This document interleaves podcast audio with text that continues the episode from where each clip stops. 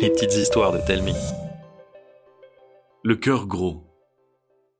Maya vit depuis toujours sur l'île d'Énorme, une île minuscule à l'extrême sud du pôle Nord. C'est l'île la plus froide et la plus chaleureuse du monde. Familles et amis y vivent en autarcie, dans la plus parfaite harmonie. Le bois est rare et utilisé avec parcimonie pour cuire le pain et les vieux phoques en fin de vie. Qu'importe. Même à moins 50 degrés, les énormaux ont toujours chaud grâce à leurs poils aux jambes et à leur graisse sur le dos. La nature est bien faite, et sur l'île des Normes, tous les habitants sont plus gros et plus beaux les uns que les autres. Tous sauf Maya, qui, malgré ses efforts depuis dix ans, reste aussi désespérément mince qu'un cure-dent. Maya est la fille unique des chefs de son village. Son père, Maximus, est l'homme le plus respecté et le plus adulé de la communauté. Avec ses 300 kilos de douceur et de gentillesse, toutes les femmes et les hommes qui le croisent fondent littéralement sous son charme. Mais malgré son succès phénoménal, Maximus est toujours resté modeste et fidèle à sa femme, Charlotte, une reine de beauté aux rondeurs et aux bourrelets inégalés, qui a inspiré tous les peintres et sculpteurs du quartier. Maya fête aujourd'hui son onzième anniversaire. Comme chaque année, son père lui a préparé son gâteau préféré. Et comme chaque année, avant de souffler ses bougies, elle ferme les yeux et fait le même vœu, celui de devenir aussi belle et grosse que sa mère. Elle dévore son gâteau avec un appétit féroce et finit la part de tous ses invités qui, un peu écœurés, lui ont mis leur chantilly de côté. Ses parents la regardent avec un mélange d'admiration et d'inquiétude, se gaver de biscuits et battre son record de calories.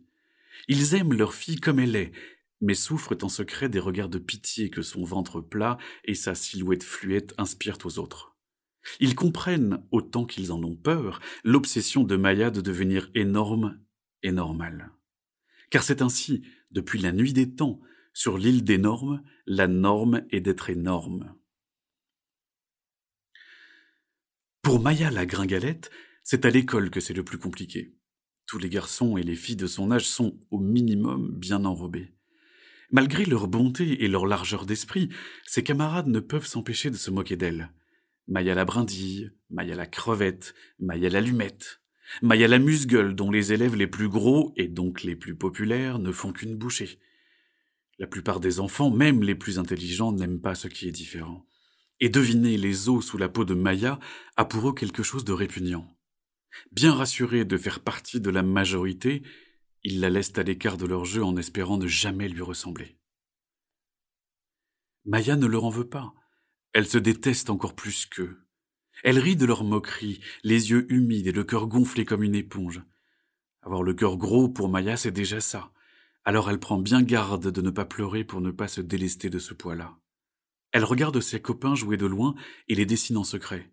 Ils sont si beaux avec leurs courbes, leurs plis et leurs ondulations leurs fossettes sur le menton et celles nichées au creux de leurs joues lorsqu'ils sourient, leurs bras moelleux et potelés entre lesquels elle aimerait parfois se réfugier, leur grâce aérienne lorsqu'ils se déplacent en sautillant sur la pointe des pieds. Il faut savoir que sur l'île des Normes, plus on est gros, plus on est léger. Les adultes ne sont guère plus tendres avec Maya. Ils la considèrent comme mal finie, un peu simple d'esprit. Ils la jugent sur les apparences et ne remettent jamais en doute leurs a priori. Pour eux, en toute logique, plus un corps est volumineux, plus le savoir peut s'y épanouir. Maya respecte beaucoup ses professeurs. Ils en imposent et connaissent tant de choses. Elle les croit sur parole et n'intervient jamais en classe pour résoudre un problème ou répondre à leurs questions. À sa grande surprise, elle a pourtant souvent raison. C'est sans doute un coup de chance, se dit-elle. Elle a si peu confiance en elle, si bien qu'à chaque examen, elle perd tous ses moyens. Elle répond toujours le contraire de ce qu'elle pense, multipliant les erreurs et confirmant ainsi les théories de ses instituteurs. Partout où elle passe, Maya ne passe jamais inaperçue.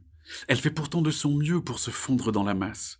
Mais elle a beau bomber le torse de toutes ses forces, rembourrer tous ses habits, gonfler son ventre et ses pommettes jusqu'à se faire tourner la tête, ce n'est jamais assez pour ne pas se faire remarquer. Avec leur corps bien comme il faut, les énormaux se croient tout permis et déversent leurs conseils pleins de pitié et de mépris.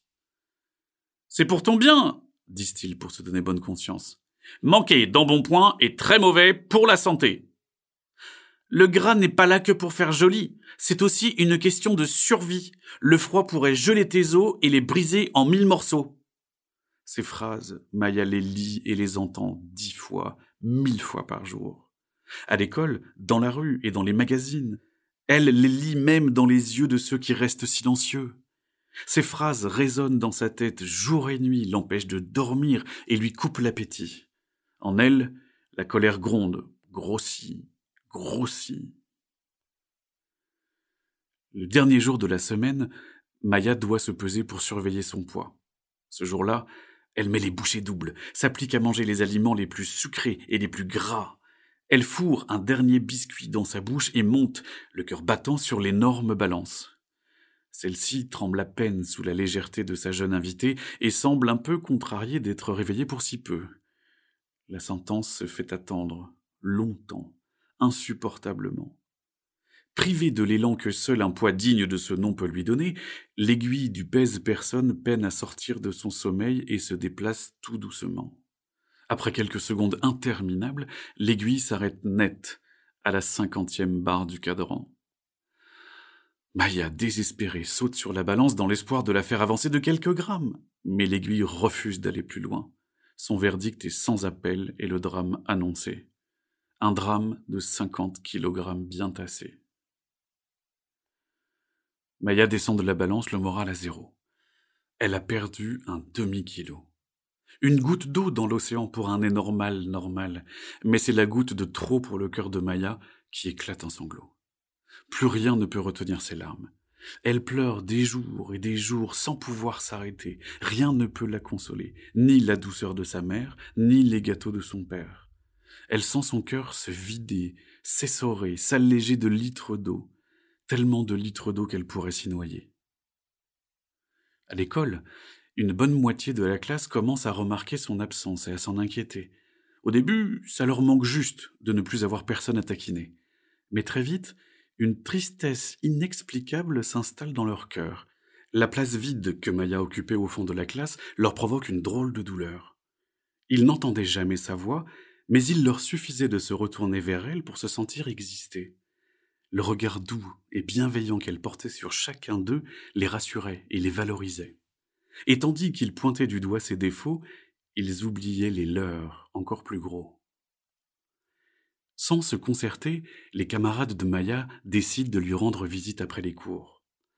Dans la maison de la jeune éplorée, c'est un défilé de fleurs et de chaleur, de sourires et de pardon. Chacun promet de ne jamais, plus jamais se moquer du poids de Maya, ni de celui de qui que ce soit.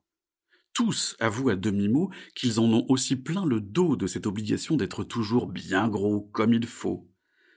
Anouki, qui a toujours été à peine dans la moyenne, est le premier à se confier. Tu n'imagines pas le nombre de bonbons et de tartines d'huile de phoque que je dois ingurgiter pour garder mes modestes rondeurs. C'est un effort de tous les jours. Manger est devenu une vraie corvée. Après lui, toutes les langues se délient. Je fais des régimes chaque été pour rester au top de mes formes. À chaque fois, je repère deux fois plus de kilos que la fois précédente, et c'est quatre fois plus difficile de les récupérer. Moi, je prends des compléments alimentaires pour grossir. Ils me donnent mal au ventre et m'empêchent de dormir.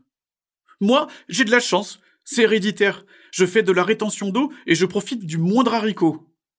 La plus jolie fille de l'école prend à son tour la parole. Mes parents se font opérer chaque année pour garder leur ventre et leurs cuisses bien gonflées. Un jour, moi aussi je devrais y passer. Maya réalise à quel point être dans la norme n'est facile pour personne. Une fois ses amis partis, elle sèche sa dernière larme et sort de son lit. Ça suffit, déclare-t-elle. Je suis en bonne santé. J'ai de nouveaux amis. Je ne suis pas la plus belle de la classe, non, mais je me suffis. Vouloir ressembler aux autres est trop fatigant. Dorénavant, je tâcherai d'être moi, tout simplement. Elle se dirige droit vers le placard et libère le grand miroir qu'elle avait enfermé. Elle s'y regarde longuement et fait la paix avec chaque partie de son corps en les dessinant au crayon à papier. En les contemplant de plus près, ses défauts deviennent des particularités qui la rendent unique et font tout son charme. Alors elle pose son crayon, défronce son joli front et se demande pardon. À partir d'aujourd'hui, plus de balance, ni de remontrance. Je prendrai soin de toi, c'est promis. Tu seras ma meilleure amie. Face à elle, son reflet dans le miroir la regarde droit dans les yeux et lui sourit enfin. Maya sort de chez elle et rejoint les autres enfants en courant. Jamais elle n'a senti ses pas plus légers qu'aujourd'hui. Elle se déplace avec grâce en sautillant sur la pointe des pieds.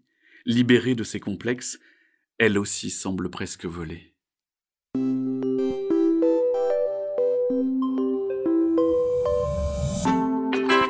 C'était une petite histoire de Telmi. Écrite par Véran Cazot et racontée par Arnaud Guillot. N'hésitez pas à nous laisser un commentaire sur iTunes, ça nous fera vraiment plaisir. Chaque jeudi, nous vous racontons une nouvelle histoire. Alors pour ne pas la rater, abonnez-vous au podcast. Et pour les 6 ans, plus d'histoires à lire sur telmi.com. T-A-L-E-M-I-N-G.com. À la semaine prochaine.